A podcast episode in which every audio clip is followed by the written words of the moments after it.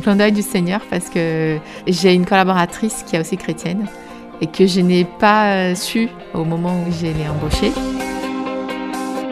Pour moi, c'était vraiment encore un clin d'œil du Seigneur parce que j'avais vraiment prié pour ça, pour avoir quelqu'un qui me soutienne dans la prière à ce niveau-là. Et elle a décidé de me le dire après un mois qu'elle était chez nous.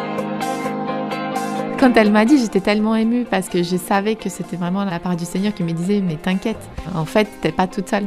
Je suis là et elle aussi, maintenant, elle est là avec toi. Ça, ça m'a vraiment touchée.